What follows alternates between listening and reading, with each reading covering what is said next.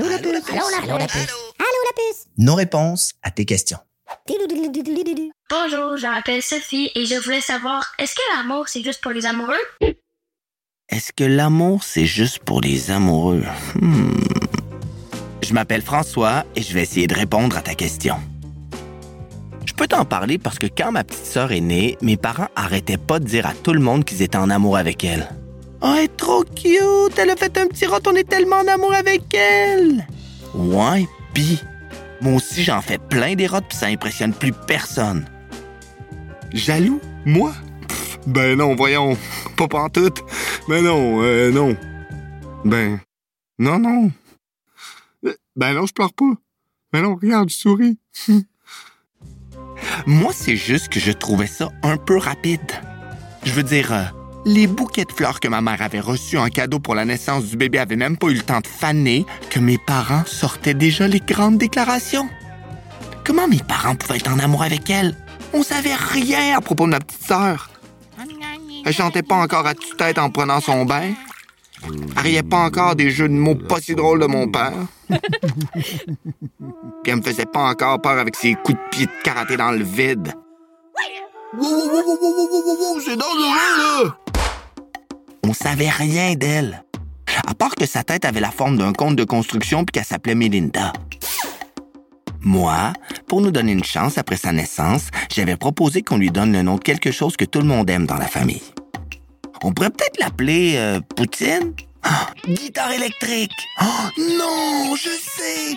Grand-maman!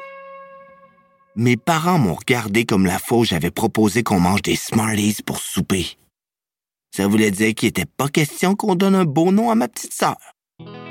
Mes parents étaient tellement gaga qu'ils ont arrêté de dormir pendant la nuit pour aller parler au bébé. C'est facile à savoir quand ils dorment pas, mes parents. Ils ont l'humeur d'une personne à qui on aurait donné un bon coup de marteau sur le pouce. Fais pas ça, François, s'il te plaît. C'est pas ma faute si tu passes la nuit avec guitare électrique.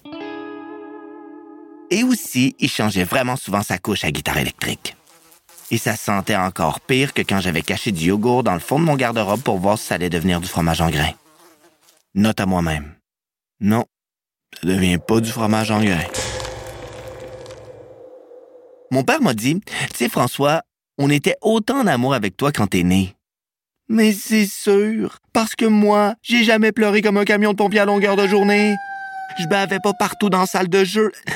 Non, Melinda, pas sur mon Nintendo! Et surtout, j'ai jamais vomi sur la veste en laine de grand-maman. Pauvre grand-maman. Sa veste en laine a vraiment, mais vraiment pas besoin qu'on l'en le dise davantage. Mais sois patient, François. Tu vas voir quand ta petite sœur va parler, tu vas l'aimer toi aussi. Euh, Wash? J'ai attendu, j'ai attendu, mais quand elle a grandi, c'était pire. Je pouvais plus lui mettre mes morceaux de brocoli dans son assiette pendant le souper quand mes parents avaient le dos tourné. Elle le disait. Papa, François a mis des morceaux de brocoli dans mon assiette. J'avais plus le droit de prendre le divan du salon pour une trampoline. Elle hurlait pour faire pareil. C'était rendu impossible de jouer toute seule avec mes jouets. Il fallait que je partage avec elle. Et aussi, elle s'est mise à dire des drôles de choses la nuit dans son sommeil. Des mots comme shampoing aux champignons ou biscuit au bacon. ça me faisait tellement rire que ça m'empêchait de dormir. C'était vraiment pas drôle. Puis elle s'est mise à m'enseigner à donner des coups de karaté dans le vide comme les Japonais faisaient il y a vraiment longtemps. Puis comme j'avais une petite sœur, ça faisait en sorte que j'étais plus seul à demander à mes parents qu'on reste plus longtemps dans la piscine l'été quand on avait les doigts comme des raisins secs. Puis qu'elle pouvait aussi me donner des idées pour jouer des tours à nos voisins. Comme faire un kiosque de limonade au coin de la rue en remplaçant le sucre par du sel de mer.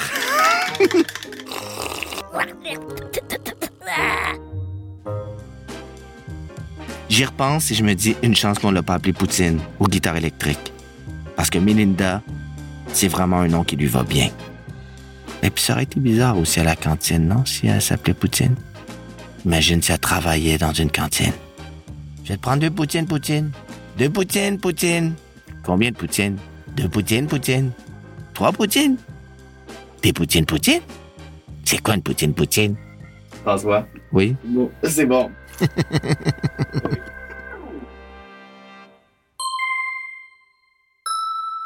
La puce à l'oreille.